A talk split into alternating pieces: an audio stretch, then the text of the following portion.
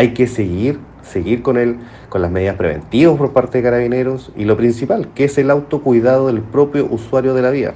Seguimos con causas eh, basales, enfocadas siempre en un desarrollo de una velocidad no rozar en el prudente, una conducción no atenta a, las condiciones del tránsito, y por otra parte lo que es el peatón es exponerse a los riesgos de accidentes, sobre todo en, las rutas principales o rutas eh, rurales.